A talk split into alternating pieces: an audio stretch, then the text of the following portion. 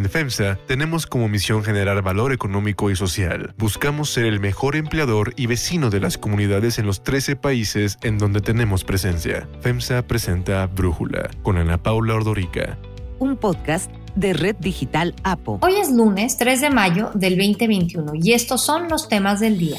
México suspendió las pruebas PISA, el programa de la OCDE que mide conocimientos y habilidades de estudiantes en lectura, matemáticas y ciencias. La medición sirve para tomar decisiones que mejoren el desempeño de los alumnos, las escuelas y del país. Esa es la idea.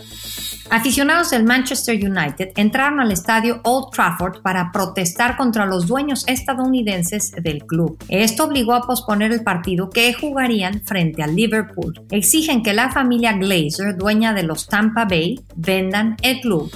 Y además tenemos nuestra brújula electoral. Pero antes vamos con el tema de profundidad. El presidente Andrés Manuel López Obrador fue muy enfático en la importancia de aprobar el nuevo acuerdo comercial entre México, Estados Unidos y Canadá, el TEMEC. Presumió varias veces que su gobierno le diera la importancia que merecía y aplaudió al entonces jefe de las negociaciones, Jesús Seade, cuando esto ocurrió. Jesús Seade es un profesional de la economía, de el comercio internacional, nos representó con eficacia y supo establecer las bases para que este tratado beneficie a México. No obstante, una vez aprobado, el gobierno mexicano ha sido poco enfático en promover la aplicación del tratado desde en lo laboral hasta en lo energético, pero sobre todo en casi cualquier inversión que venga del extranjero. Por ello, el gobierno de Joe Biden tiene una serie de preocupaciones en torno al desempeño y compromiso de México con el TEMEC. El anuncio lo hizo, sin especificar casos, Catherine Tai, la representante comercial de Estados Unidos, durante una audiencia del Subcomité de Apropiaciones de Comercio, Justicia, Ciencia y Agencias relacionadas del Senado. Tai explicó que no dudarán en ejercer acciones dentro del acuerdo si no se cumple con lo establecido. Dijo que ya manifestó su preocupación a la secretaria de Economía, Tatiana Cloutier, quien en enero pasado después de que Joe Biden tomara posesión como presidente, así habló del tema. Claro que estamos preparados, pero estamos más preparados para que las cosas se cumplan que para entrar en pleitos. Esa es la manera en que el TEMEC fue firmado, ese es el camino que deseamos seguir con los tres países y no nos gustaría empezar con un pleito. Estados Unidos, México y Canadá acordaron que este año se llevará a cabo una reunión para revisar el desempeño de implementación para los tres países, la cual se prevé para las próximas semanas. Catherine Tai reconoció que la pandemia por la COVID-19 ha tenido impacto de diferentes maneras en los países, pero eso no implica el no asegurarse que las promesas se deben de cumplir.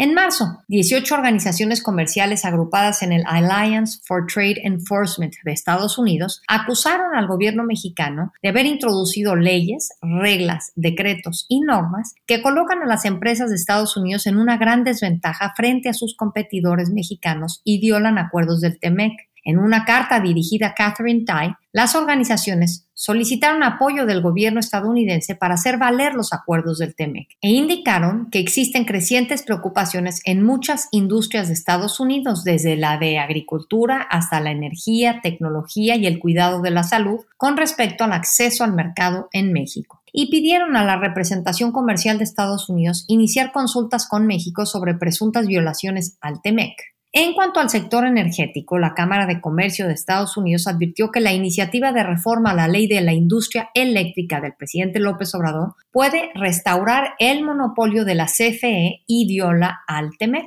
Desde el año pasado, el American Petroleum Institute, que integra unas 600 empresas, denunció que el gobierno mexicano está debilitando y discriminando las inversiones de firmas energéticas estadounidenses. Aseguró que México está violando los compromisos del TEMEC y pusieron como ejemplo que las empresas estadounidenses que importan combustibles están experimentando retrasos, rechazos e incluso restricciones en permisos para gasolina y diésel por parte de la Secretaría de Energía de México. El objetivo del presidente Andrés Manuel López Obrador es dar un papel dominante a Pemex y a la CFE y para ello se ha restringido la competencia de la inversión privada, extranjera y nacional. No les gustó que envíe una iniciativa de reforma al sector eléctrico porque se habían apoderado de la industria eléctrica. En marzo, asociaciones de alimentos y agricultura de Estados Unidos enviaron una carta al secretario de Agricultura Thomas Vilsack y a Catherine Tai en la que advirtieron que la relación con México se está deteriorando.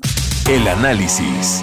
Para profundizar más en el tema, agradezco a Jerónimo Gutiérrez, consultor, socio de Bill Infrastructure Partners y ex embajador de México en Estados Unidos, platicar con nosotros. Jerónimo, entiendo que en Estados Unidos existe la preocupación de que el gobierno de México no está cumpliendo con lo acordado en el TEMEC. ¿Cuál es tu percepción desde Washington? Me parece que, sí está creciendo la preocupación aquí, digamos, en los círculos de Washington. La expresión de la embajadora Tai, representante comercial, comercial de los Estados Unidos lo sintetiza, como bien dijiste, preocupación respecto al compromiso y la aplicación del gobierno de México en ciertos aspectos. Ha habido recientemente cartas tanto del Congreso como de asociaciones como la Cámara de Comercio de los Estados Unidos que han dirigido al Departamento de Estado, al representante comercial, incluso algunas al propio gobierno de México, expresando esta preocupación. Y me parece, como señalaste, que el presidente López Obrador tuvo un gran acierto en eh, concretar el TEMEC, pero me parece que hay que cuidarlo y eso implica estar seguros de que estamos cumpliendo con el espíritu y por supuesto con la letra del tratado. Ahora, ¿qué acciones puede llevar a cabo el gobierno estadounidense tomando en cuenta esto que están percibiendo como una falta de cumplimiento de México al TEMEC? Yo diría que hay dos grandes rutas. La primera es que alguna empresa en lo particular que sienta que se han violado los derechos que tiene y las protecciones que tiene como al tratado, inicie por sí mismo conforme al mismo un arbitraje. ¿No? Esa posibilidad sin duda está latente. Se establecen una serie de mecanismos en el tratado y es el particular o la empresa privada la que puede recurrir a ese mecanismo que está dispuesto en el tratado. La otra es que a través de distintas vías el gobierno, el propio gobierno llame a consultas o eventualmente presente, digamos, una controversia Estado-Estado. Digamos, sería a mi juicio bastante más grave, pero en ambas vías, Estados Unidos puede actuar conforme a ambas vías. Ah, me gustaría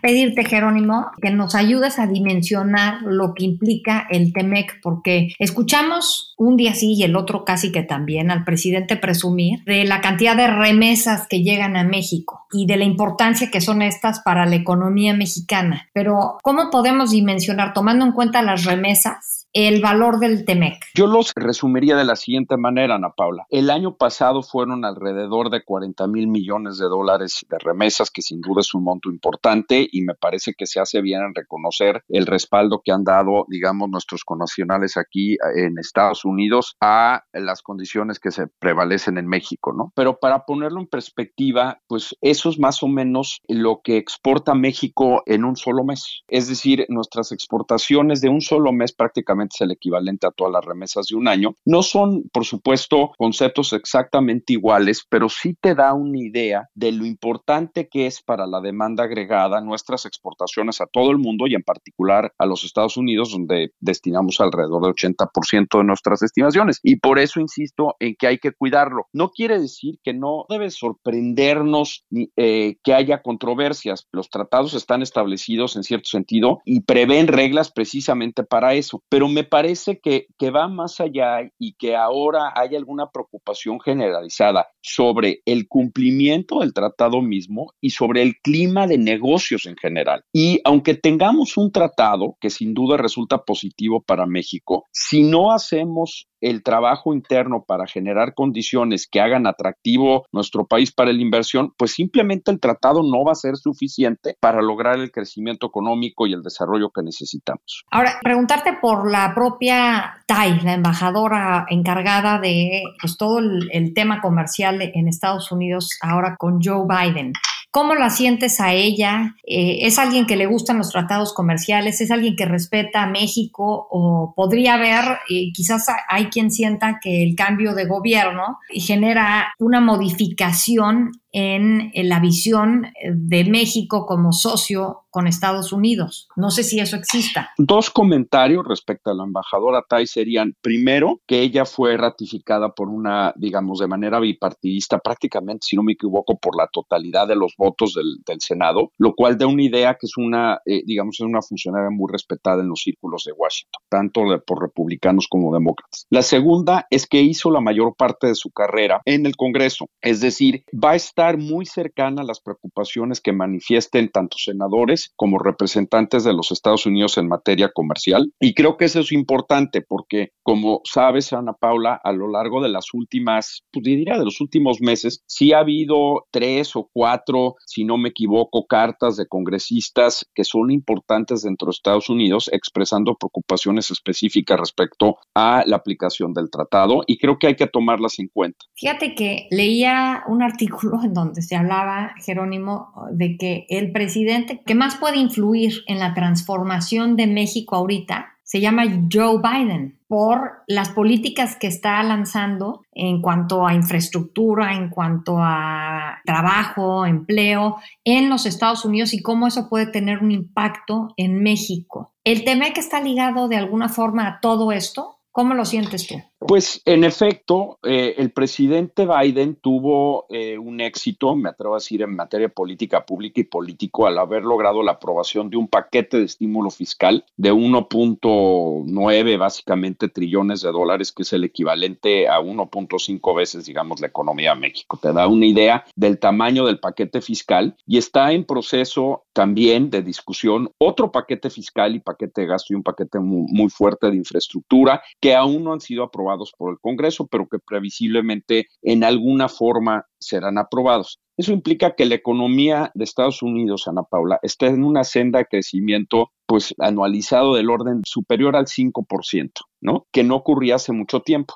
Esto va sin duda a tener un impacto, o sea, la demanda agregada de Estados Unidos tiene un impacto sobre la demanda agregada de la economía mexicana, no cabe la menor duda, y en ese sentido es algo positivo, podremos ver seguramente una mayor demanda por nuestras exportaciones, pero también me parece que si, eh, repito, si no logramos atraer mayor inversión, que es clave, pues no aprovecharemos plenamente el tratado. Y me parece que la necesidad de generar condiciones, las mejores condiciones posibles de certidumbre para la inversión extranjera, de ahí deviene precisamente. Y creo también que si no tenemos condiciones de competitividad interna o las vamos perdiendo, pues entonces será más difícil eh, lograr eh, aprovechar el tratado, sobre todo en materia de exportaciones. Por eso es por lo que creo que hay una gran gran oportunidad, sí, en efecto, porque tenemos ya el tratado, digamos, eh, funcionando y porque la economía de Estados Unidos hasta este momento se ve que pueda reptar de manera muy importante, pero por eso, y perdón que me repita, uno, hay que cuidar el tratado y dos, hay que hacer el trabajo interno para aprovechar. Jerónimo Gutiérrez, muchísimas gracias por platicar con nosotros. Unifin es un orgulloso impulsor del talento y los empresarios hechos en México. Brindamos asesoría y soluciones financieras para llevar a tu empresa al siguiente nivel. Unifin presentó el análisis. Unifin, poder para tu negocio. Brújula electoral.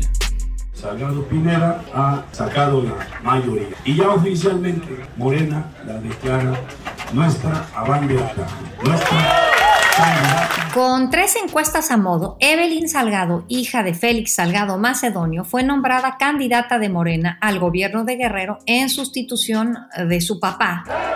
Es, es para mí un verdadero honor que me hayan elegido para encabezar este movimiento. La dirigencia de Morena aseguró que fue la mejor posicionada en las encuestas telefónicas, una propia y dos externas en las que se presentó como la hija de Félix Salgado. Francisco Abundis, director de Parametría, una de las empresas que aplicó la encuesta el jueves y viernes pasados, explicó que se incluyó la hija del ex candidato Félix Salgado y la senadora Nestora Salgado para evitar confusiones porque las dos llevan el mismo apellido. Al conocer el resultado, Evelyn Salgado reiteró que no se llama Juanita y que va a gobernar seis años. Acompañado por Mario Delgado, líder nacional de Morena, Félix Salgado dijo que el presidente López Obrador enviará una reforma electoral para que el INE y el Tribunal Electoral dejen de ser cochinos y volvió a lanzarles una advertencia. Se les olvidó que soy senador de la República con licencia y me van a oír mi pico en la tribuna y ahora sí me los voy a chingar. En Michoacán, el Instituto Estatal Electoral avaló a Alfredo Ramírez Bedoya como candidato de la coalición de Morena, Partido del Trabajo, a la gubernatura. Nos han demostrado que nos tienen miedo, tanto miedo que harán lo que sea para evitar que gobernemos. Hay otras noticias para tomar en cuenta. 1 suspenden pruebas. Desde el año 2000, México participa en el programa para la evaluación internacional de alumnos conocida como PISA. Es un programa de la OCDE para la medición internacional de conocimientos y habilidades en estudiantes de 15 años en lectura, matemáticas y ciencias. Sin embargo, de acuerdo con un reporte de la Organización Mexicanos contra la Corrupción y la Impunidad, México suspendió su participación para la evaluación 2022, con lo que se convertirá en el primer país de 70 que participa participan en abandonar este mecanismo. Para Brújula, así opina Marco Fernández, investigador asociado de México Evalúa y profesor investigador del Tecnológico de Monterrey. La negativa por parte de la autoridad para tener instrumentos eh, fundamentales de saber el avance del aprendizaje en áreas tan importantes como las matemáticas, el, español y este, las ciencias, solo retrata nuevamente la poca importancia que le da este gobierno autodenominado de la transformación a la educación. En mayo del 2018, como candidato a la presidencia, Andrés Manuel López Obrador así se comprometió con la educación. Vamos a fortalecer la educación pública, gratuita y de calidad en todos los niveles escolares. Y en septiembre del 2019, López Obrador pidió a los maestros contribuir para mejorar la calidad de la educación. Vamos a avanzar para que se mejore la calidad de la enseñanza. Yo estoy seguro que las maestras, los maestros van a estar a la altura de las circunstancias y van a seguir cumpliendo con su responsabilidad. Sin embargo, Marco Fernández advierte que el gobierno de López Obrador está despreciando a la educación. Estamos a un año y un mes de la pandemia. No nos han dado resultados del abandono escolar y ahora sabemos que no contamos con presupuesto para una evaluación diagnóstica y que México se niega a tener recursos para pruebas educativas como PISA que precisamente pueden dar cuenta de cuáles son los aprendizajes que en este caso los jóvenes de tercero secundaria y primero de media superior están alcanzando. En su conjunto, todas las decisiones, lamentablemente, en esta materia apuntan no solo al desprecio por parte de la transformación, del gobierno de la transformación hacia la educación, sino sobre todo una factura que será muy costosa para esta generación. 2. Enojo de la afición. El partido de la Premier League de Inglaterra entre el Manchester United y el Liverpool, que debía jugarse ayer en la tarde, fue aplazado por protestas en contra de los dueños estadounidenses del Manchester United. Varios aficionados se metieron en la cancha del Old Trafford exigiendo que la familia Glazer, los mismos dueños de los Tampa Bays de la NFL, vendan al club. El malestar contra los Glazer es viejo, pero se volvió mayor a partir del que el club anunció su entrada en la Superliga Europea. El partido se postergó por razones de seguridad. En un comunicado, el Manchester United señaló que sus aficionados son apasionados y aceptan completamente el derecho a la libre expresión y la protesta pacífica. La Premier League señaló que la seguridad y bienestar de todos es la máxima prioridad y aunque dijo entender y respetar el sentimiento expresado, condenó todo acto de violencia fuera del estadio. Así se manifestaron algunos aficionados. Yo soy Ana Paula Ordorica Brújula, lo produce Batseba Faitelson. En la redacción, Elizabeth Rangel. En la coordinación, Christopher Chimal. Y en la edición, Omar Lozán. Los espero mañana con la información más importante del día. En FEMSA tenemos como misión generar valor económico y social. Buscamos ser el mejor empleador y vecino de las comunidades en los 13 países en donde tenemos presencia. FEMSA presentó Brújula con Ana Paula Ordorica. Un podcast de Red Digital APO.